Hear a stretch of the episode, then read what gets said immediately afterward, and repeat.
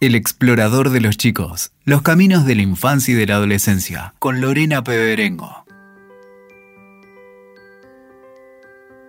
Muy bienvenidos al explorador de los chicos.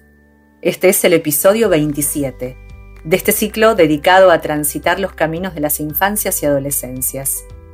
Soy Lorena Peberengo y hoy los invito a explorar el valor de la pregunta. Como en cada episodio, antes de comenzar, los invitamos a sumarse a este canal. Pueden enviarnos un mail con temas sugeridos a elexploradordeloschicos.com. También pueden contactarnos por Instagram. Allí nos encuentran como Explorador de los Chicos y Explorador-Cultural.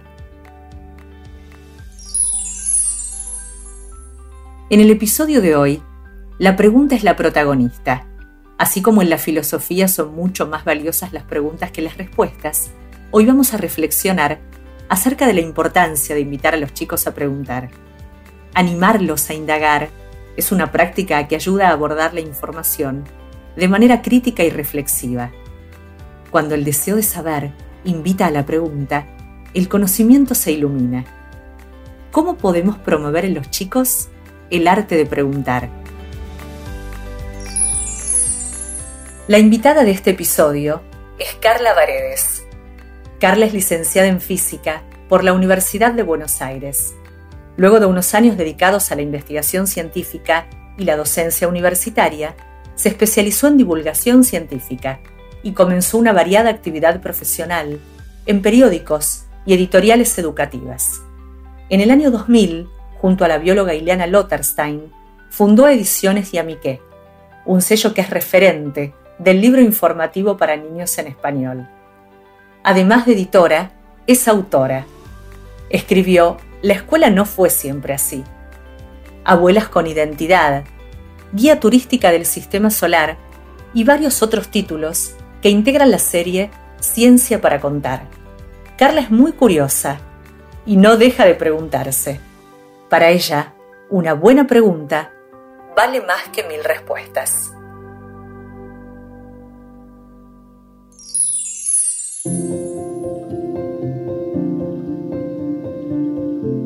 Carla Varedes, muy bienvenida al Explorador de los Chicos.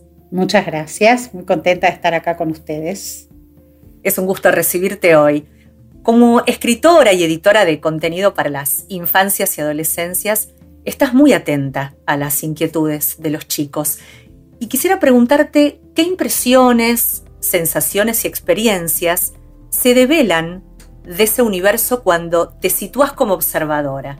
Yo empezaría por decir que en general estoy muy atenta a las inquietudes en general y, a mis propias inquietudes también. Y la experiencia me muestra que no difiere mucho lo que nos, digamos, más allá de la coyuntura, que a veces estamos como los adultos, estamos muy tomados por, por, lo que está pasando, ni que hablar ahora, pero, mm, pero en relación al conocimiento, a, esa, a ese conocimiento que uno va construyendo en la vida, eh, no me parece que haya tantas diferencias entre lo que nos inquieta a los adultos y lo que les inquieta a los chicos. Sí creo que los chicos tienen muchísima más libertad para expresar eso que les inquieta. Y la palabra inquietud está buena porque inquietud vos la estás usando como, como motivación, o sea, como algo que, quieren saber. Pero me parece que la las infancias y la infancia está muy determinada por la inquietud, hasta en el sentido de no quietud, digamos, ¿no? Entonces, a mí me parece que, mm, digo, eh, siempre me, resulta muy rico escuchar una conversación entre chicos o por ahí un chico con un adulto cuando lo escuchás que está un chico la chica que está conversando con comodidad, entonces ahí eh, es, como, es como ese momento previo a, que una olla entre en efervescencia, en ebullición, ¿no? Que uno ve como que hay mucho movimiento ahí adentro. Entonces está todo el tiempo, están así como eh, muy ávidos y muy inquietos en general en, todo lo que abarca esa expresión y muy permeables. Y eso, eso es, me parece que es interesante. Siempre digo yo, o sea, no sé, te pones un chico al lado tuyo en la cocina mientras estás preparando algo y yo creo que el 99,9% tiene alguna pregunta para hacer. ¿Y qué valor tiene la pregunta? La pregunta tiene mucho valor, pero en realidad en este tiempo yo creo que al revés, ¿no? que la pregunta eh, le bajaron el precio a la pregunta. La pregunta, los adultos sobre todo, la usamos para un montón de cosas y no son preguntas. En principio, adultos, sobre todo en calidad de padres, madres, educadores, la pregunta, esto lo dice mucho Ellen Duthie, que es una autora de unos libros nuestros, que se usa mucho para para reprender, para retar, ¿no? Yo te digo, estas son horas de llegar, ¿no? En realidad no te estoy preguntando, ni siquiera quiero que me contestes. O sea, la estoy usando de una manera que en realidad no es una pregunta. ¿A vos te parece que lo que estás haciendo está bien? Eh, hay muchas, hay una lista interminable que uno usa la pregunta que no es una pregunta, en realidad. Entonces, eh, Ellen muchas veces dice, ¿cuántas preguntas que les hacemos a diario. Cuando escuché una charla con, educadores, con, docentes, y decía, ¿cuántas de las preguntas que hacen a diario son realmente preguntas? Y ella dice, yo creo que muy pocas. Entonces, en realidad me parece que el, el, valor de la pregunta, la pregunta tiene mucho valor, el asunto es cuando la empezamos a desnaturalizar y empieza a usarse para otras cosas. Yo el otro día también pensaba en relación a, a lo que decía Ellen, cómo mucha gente usa el yo no entiendo cómo o yo no entiendo, que en realidad también hay una pregunta implícita. Si yo realmente te digo, ay, yo no entiendo tal cosa, ¿no? En realidad te estaría preguntando si vos me podés dar la posibilidad de entender. Pero en realidad el yo no entiendo se usa muchas veces para frente a un prejuicio, ¿no? O para alguna forma de criticar otra, otro comportamiento. Yo no entiendo cómo alguien es capaz de tal cosa. Yo no entiendo cómo puede pasar tal cosa, ¿no? Que en realidad si realmente fuera un yo no entiendo, lo más natural sería que uno intente entenderlo. Pero, y entonces también ahí hay implícita una pregunta, que no se está haciendo, pero también la habría. Bueno, en uno de, nuestros episodios te comparto, eh, acercamos la importancia de aprender a preguntar aunque uno se equivoque, ¿no? Porque el error es parte entendemos del aprendizaje. Y en la escuela uno aprecia que los chicos se ven limitados a preguntar o responder si no están seguros y muchas veces no preguntan por no cometer errores. Y es justamente la escuela el ámbito propicio para equivocarse. ¿Por qué crees que la pregunta está habilitada en general cuando tal vez el maestro termina de exponer y dice, ¿hay alguna pregunta? ¿Algo no quedó claro? Cuando la pregunta debería estar presente todo el tiempo, ya que nos interpela, nos pone en cuestión, nos interroga a nosotros mismos y como bien decías, puede ser más valiosa que una respuesta.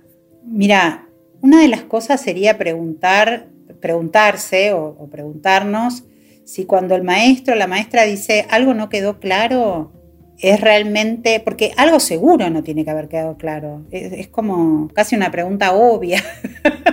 y hay como una amenaza ahí, ¿no? Digo, depende cómo uno lo diga, eh, hay como algo de decir, bueno, realmente podés preguntar, o sea, hay un espacio para preguntar. En nuestra sociedad, por ejemplo, está muy, a mí me encanta esto de que, viste, cuando el entrevistador, alguien a quien lo están entrevistando, perdón, el entrevistado dice, muy buena pregunta, ¿no? Y entonces el que está haciendo la pregunta se siente como satisfecho, porque hizo una muy buena pregunta.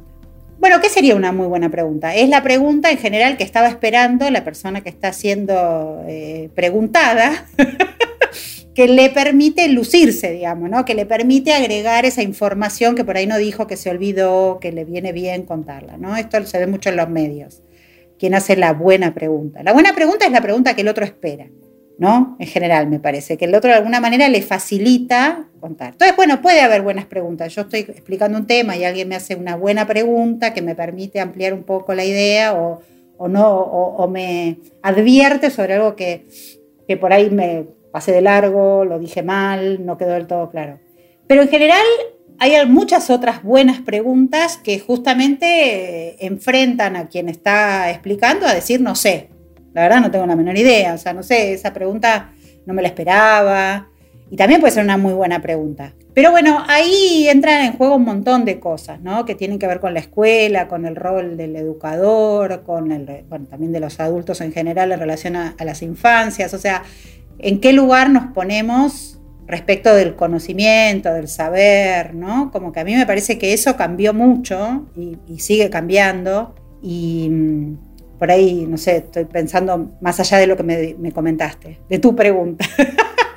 pero, pero a mí me parece que no a todos los maestros o todos les, les, les da, saben qué hacer frente al no tener respuesta. O sea, y eso a veces te saca de la zona de confort, te saca de ese lugar en el que, bueno, te da como cierto poder, por decirlo de alguna manera, y te enfrenta, o tal vez te enfrenta a una situación un poco más frágil, ¿no? Que es decir, no, la verdad que no sé, no, no sé.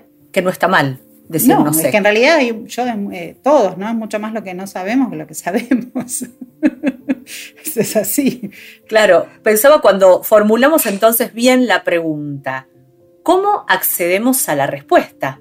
¿Y hay una sola respuesta o hay muchas respuestas posibles? Bueno, eso es todo un, todo un asunto. Em, yo primero, a ver, por ahí contándote un poco el recorrido editorial que hicimos, ¿no? Y a mí qué surge como una editorial que primero que nada divulga, digamos, ciencias, lo que llamamos las ciencias duras, las ciencias exactas, ¿no? Entonces, siempre dentro de lo que es la divulgación para, para chicos y chicas. Pero bueno, digamos, se, enfrenta o se anima o se atreve con preguntas eh, más en relación a las ciencias duras, como no sé, no sé, por qué llueve, por qué, de dónde vienen los tornados, eh, por qué hace calor en, verano, eh, no sé, sobre los animales, diferentes cuestiones en relación a la evolución, a, no sé, formas de defenderse, de camuflarse. Todas esas cosas tienen una respuesta. No quiere decir que no haya más, ¿no? Pero digo, en general tienen una respuesta. O sea, la ciencia da respuesta a casi, por lo menos a los libros que nosotros, como nosotros los planteamos, hay respuestas. Eh, puede no ser la respuesta definitiva, esa respuesta puede cambiar, pero mientras no se demuestre lo contrario, tenemos una única respuesta. Cuando empezamos a editar libros de ciencias sociales, bueno, salimos un poco de esa zona que de alguna manera te da cierta seguridad y confort, porque no hay una única respuesta. Ya depende mucho del divulgador, de qué es lo que él piensa, de dónde quiere poner el énfasis, qué le interesa contar. Más allá de que a vos te, yo te puedo decir desde las ciencias duras, bueno, esto es interesante de contar y esto no es interesante, pero digo, ya cuando uno quiere contar la historia de la escuela, como de hecho hemos hecho, la escuela no fue siempre así, bueno, ya si vos te vas a poner a hablar de si desde cuándo a la escuela pueden ir todos y todas, y la pregunta siguiente es, ¿pueden realmente ir todos y todas? Bueno, ya te estás preguntando un montón de cosas que son mucho más subjetivas. Es que yo te tenga que explicar por qué existe la discriminación, por qué hay chicos que no pueden todavía ir a la escuela, por qué en su momento no podían ir las chicas a la escuela. O sea, hay un montón de cosas sobre las que deberíamos hablar. Entonces ya eso nos generó todo un problema a nosotras, en tanto editoras, de decir, bueno, ya no hay una única respuesta. Y hay que poder lidiar con, esa, esa no determinación, digamos, ¿no? Más allá de que obviamente uno se puede documentar y encuentra un montón de fundamentos para sus respuestas. Y ya cuando fue como el siguiente paso que empezamos a hacer libros de filosofía, bueno, ya nos encontramos con que incluso no hay respuestas. o, o, digamos, son respuestas tan válidas unas como las otras. Entonces, digamos, la pregunta también depende mucho de en qué área nos estemos moviendo, de cómo la formulamos y, cómo, y cuán subjetiva puede ser. Entonces, eso es un poco el recorrido que yo digo en relación a cómo se hace la pregunta. ¿no? Hay que ver muy bien dónde uno se está ubicando. O sea, si yo pregunto, por ejemplo, en el libro, ¿qué es la verdad? ¿no? Bueno, primero, obviamente, no definimos qué es la verdad. O sea, vamos. Entonces, hay preguntas como, ¿por qué queremos saber la verdad? Bueno, hay muchas respuestas posibles de por qué queremos saber la verdad. Hay que decir siempre la verdad.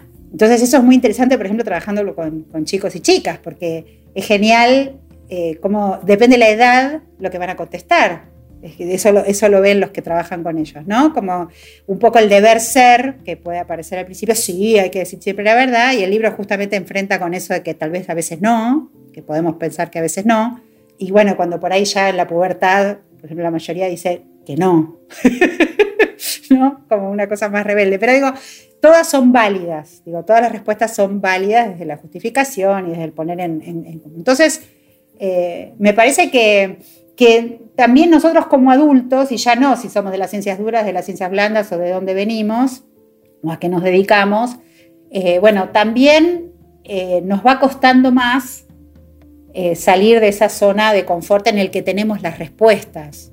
Bueno, no, no, en general no tenemos la respuesta. Digo, esto vale para, para los educadores, para todos, no tenemos la respuesta, no son definitivas, podemos encontrar cosas más interesantes, por ahí de lo que suponemos que sabemos, pero bueno, la podemos ampliar.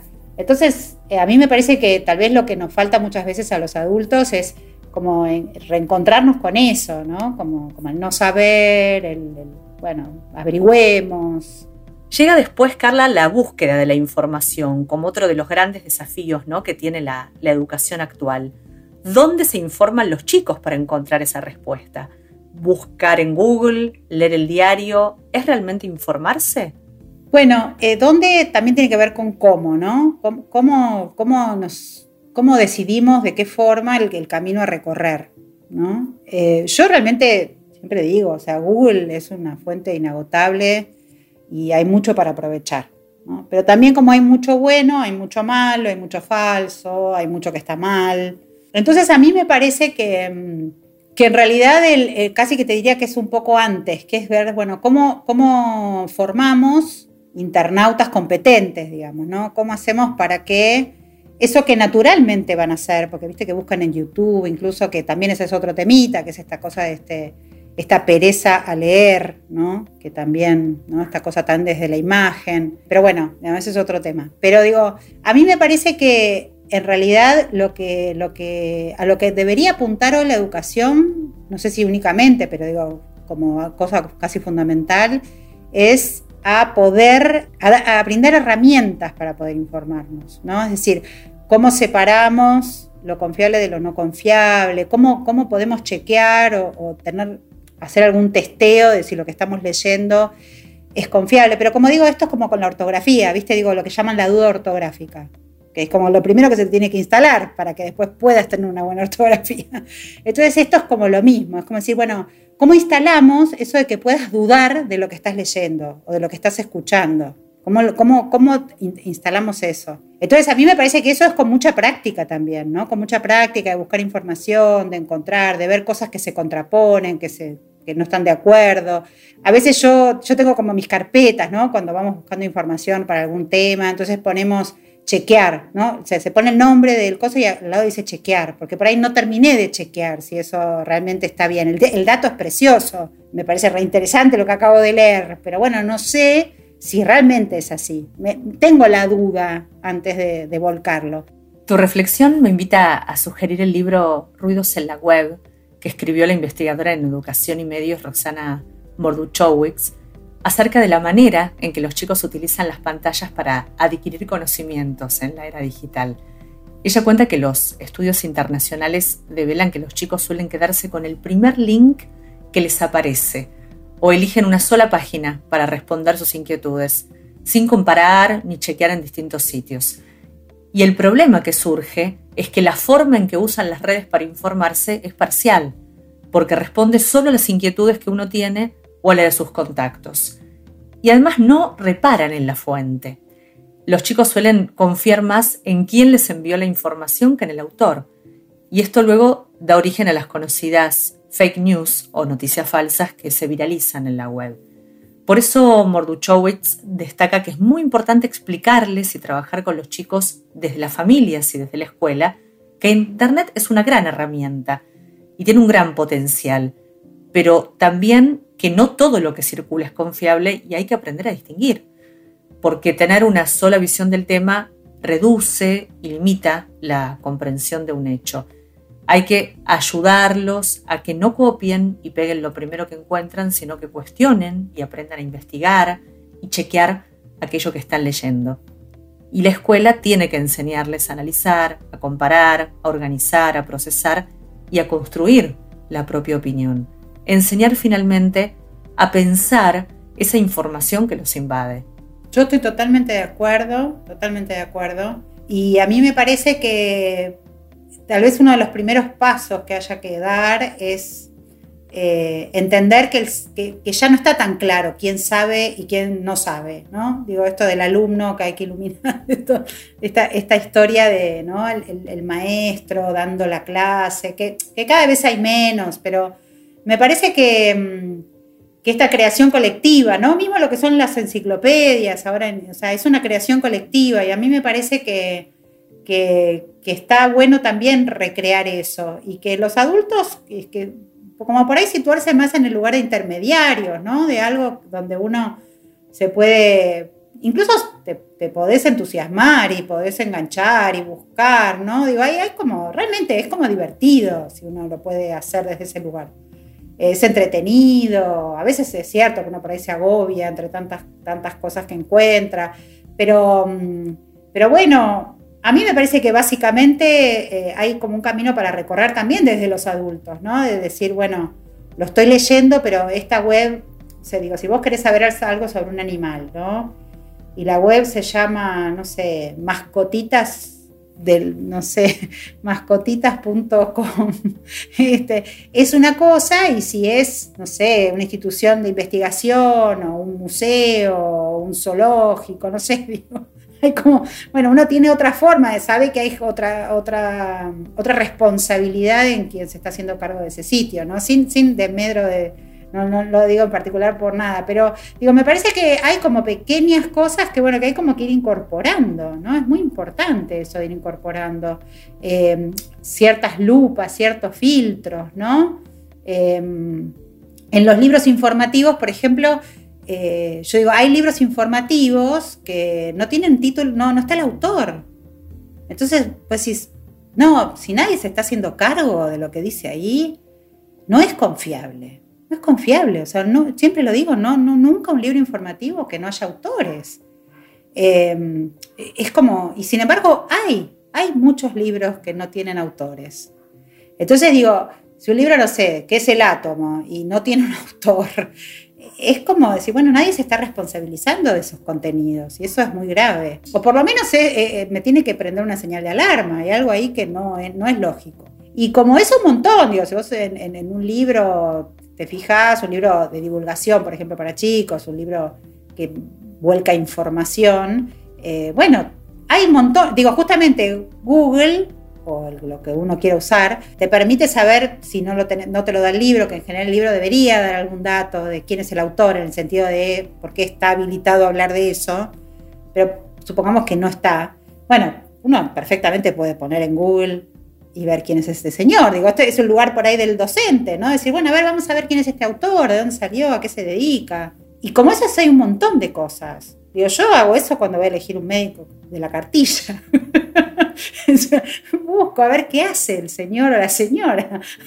si además de, tener su consultorio, se investiga, publica, trabaja en algún hospital, no sé, me gusta saber esas cosas. Entonces digo, eso es replicable en cualquier cosa donde uno se quiere informar. Y a mí me parece que... Mm, no sé, a veces cuando estoy frente a docentes eh, que un poco se empiezan a poner como medio ansiosas y ansiosos, digo, creo que lo primero es como relajarse, ¿no? Hay que relajarse, o sea, ¿no? hay un montón de cosas que no sabemos. Y está bien que no sepamos. Y tal vez incluso subirse a ese entusiasmo que muchas veces tienen algunos chicos y chicas, ¿no? Frente a, frente a buscar algo o a enterarse de algo, ¿no?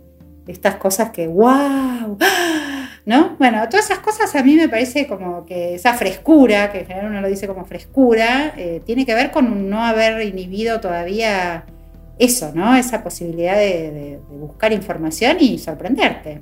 Bueno, rescato esta propuesta que hacías de construir el conocimiento colectivamente, ¿no? Y que el maestro sea una guía para, para el alumno y se ponga a la par y lo escuche y lo habilite a establecer la pregunta y a buscar juntos esa información que de pronto el maestro no tiene de manera accesible en ese momento. Y acá vamos a otro territorio que es cómo acompañar a los chicos en este camino que es la búsqueda de la información, ¿no? que venimos hablando. Recuerdo que en uno de nuestros episodios, cuando hablábamos de la actuación como puente para hacer y estar presentes con Nora Mosenko, que era la invitada, ella destacaba que en su escuela de teatro no hacía muestras a fin de año, para que los padres vean el trabajo de los chicos, porque su pedagogía justamente proponía una búsqueda muy profunda desde el ser, donde cada chico hacía el recorrido a su tiempo, y por ahí no estaban todos preparados a fin de año para mostrar lo que habían hecho. Y recuerdo que en que ustedes no suman en los libros notas para padres y docentes, dejan justamente también a cada lector acceder a la información de manera autónoma. ¿no? En ambos casos encuentro este paralelismo entre el dejar ser que se impone frente a mostrar productividad, al valor donde no está puesto en el producto final, sino en el proceso, ¿no? ahí voy con la pregunta. ¿Qué modo ustedes de la editorial han encontrado para acompañar a los chicos en este camino de, la búsqueda de información, ¿no? que es el tema que hoy nos convoca? Está buena la pregunta. Mira, hablando de esta buena pregunta. Eh, nosotras somos como muy fundamentalistas de esto, ¿no? O sea, sinceramente creemos que si tenemos que empezar a ponerle notas a los adultos para cómo leer el libro, vamos mal. O sea, no, pero creo que fundamentalmente porque estamos como muy comprometidas desde todo sentido con, la accesibilidad al conocimiento, ¿no? O sea, entonces, digo, me parece que ahí, eh, no sé si la, tarea es acompañar, pero si uno dice, bueno, ¿qué es, lo que, ¿qué es lo que intentamos hacer? Bueno, intentamos generar cierta autonomía, ¿no? En los recorridos.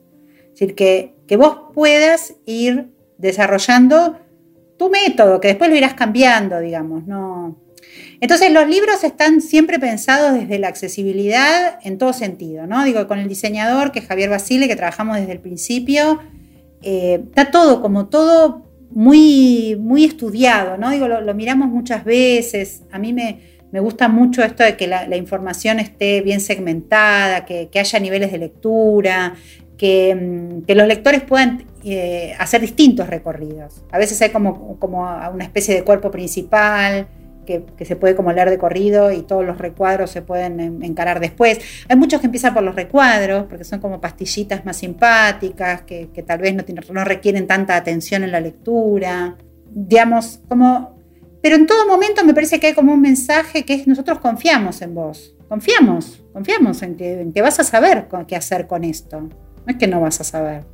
Lo vas a saber hacer, independientemente de que muchas veces los adultos tienen que mediar porque, bueno, a veces no saben leer, pero digo, hay como algo de confianza, ¿no? Que a mí me parece que es como lo primero, que es decir, bueno, vos lo, vas a poder, vas a poder decidir qué vas a querer leer de todo esto, vas a poder dudar, vas a poder querer volver para atrás y, y te vamos a permitir que encuentres rápidamente lo que estás buscando, que lo reconozcas rápidamente. Eh, por otro lado, nuestros libros, siempre digo, están concebidos como una idea de abrir, no de cerrar. No, es que, bueno, acá tenés todas las respuestas a todas tus preguntas. Para nada. Yo esos títulos a mí me parecen horribles porque digo, ojalá tengas muchas más preguntas, ¿no? Después de leer este libro, porque está bueno eso, o sea, es como un lindo recorrido. ¿Y cuáles crees que son las causas por las que los chicos y adolescentes no formulan preguntas ni cuestionan muchas veces el conocimiento? ¿Son los métodos de enseñanza que tal vez no los convocan, ¿Están los docentes lejos de los centros de interés y de las preocupaciones actuales de los chicos o es falta de motivación? Me parece que sí les interesa hacerse preguntas y hacer preguntas, pero tal vez no, no encuentren el lugar propicio en la escuela. O bueno, también está quienes no lo encuentran en casa, ¿no? Con los adultos que tienen cerca. Como tratar de encontrarle esa parte que tiene que ver con el placer de entender, el placer de conocer, el placer de informarse. Hay algo que, está bueno que esté. ¿Qué descubriste finalmente que se aprende preguntando? ¿Qué te ha pasado a vos en la experiencia? Primero, yo creo que tener la posibilidad de preguntar, saber preguntar, aunque no lo expreses, digamos, pero por lo menos hacerte la pregunta. En principio es un escudo protector. Yo digo siempre, yo, que vos puedas decir cuánto de lo que está diciendo esta persona o cuánto de lo que estoy leyendo será cierto. ¿no? Esto, digamos, poder repreguntar, por ejemplo. ¿no? A mí me parece que es como... Entonces, me parece que nos mantiene mucho más alerta y, somos más autónomos si sabemos preguntar, digamos. Porque, bueno, porque justamente tenemos esta capacidad ¿no? de hacer preguntas. Entonces, eso, eso está bueno. Y después, en relación con la infancia, a mí me parece que, mm, que, hay un buen lugar para conectarse con los chicos en general, ahí, que es como que no hay que perdérsela, porque es divertido, o sea, es como, hay, hay como casas, esto más para las casas, ¿no? Que, que si de verdad se, se plantea un tema en la sobremesa, es muy probable que todos puedan aportar hoy con todas las herramientas que hay. ¿no? Digo, en mi casa, cuando yo era chica, yo me acuerdo que como que la última palabra la tenía el diccionario. El, diccionario ese enorme que había en la biblioteca, que estaba en la cocina. En un momento ya estaba en la cocina con la sobremesa. Entonces era, bueno, traer el diccionario, ¿no? El diccionario nos daba finalmente la verdad, el diccionario enciclopédico. esto de yo de chica. Entonces digo, ahora me parece que hay como un montón. Entonces los chicos pueden aportar, pueden encontrar, pueden buscar, pueden, pueden, digamos, todos tenemos cosas para decir y para escuchar, ¿no? Y también para incorporar. Entonces, eh, a mí me parece, Desde esto que nos pasa a todos también de adultos con la tecnología, por ejemplo, ¿no? Que, te encanta cuando decís, no, vino el mío, mi hijo de 14 y, me solucionó el problema que yo no lo podía resolver, no sabía ni por dónde tenía que resolverlo. Digo que en general como que a los adultos nos da como esto, esto lo podemos lo podemos incorporar con naturalidad y hasta nos da placer. Bueno, yo creo que con el conocimiento y con, con todo esto pasa medio un poco lo mismo. Si como que e, es un lindo lugar para darle, para conectarse con, con los chicos y las chicas. Carla Varedes, gracias por protagonizar este episodio y por animarnos a preguntar. Gracias a ustedes, para mí va vos, la verdad, muy linda todo tu, el clima que generaste. Y mm, bueno, ojalá, ojalá sirva para que nos hagamos más preguntas. Será hasta cualquier momento. Seguro, gracias.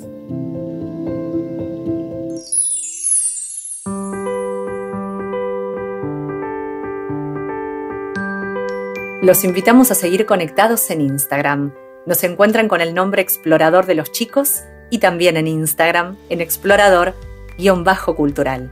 Y recuerden que pueden enviarnos los temas que les gustaría que exploremos en próximos episodios. Nos reencontramos muy pronto. Hasta entonces. Escuchaste El Explorador de los Chicos. WeToker. Sumamos las partes.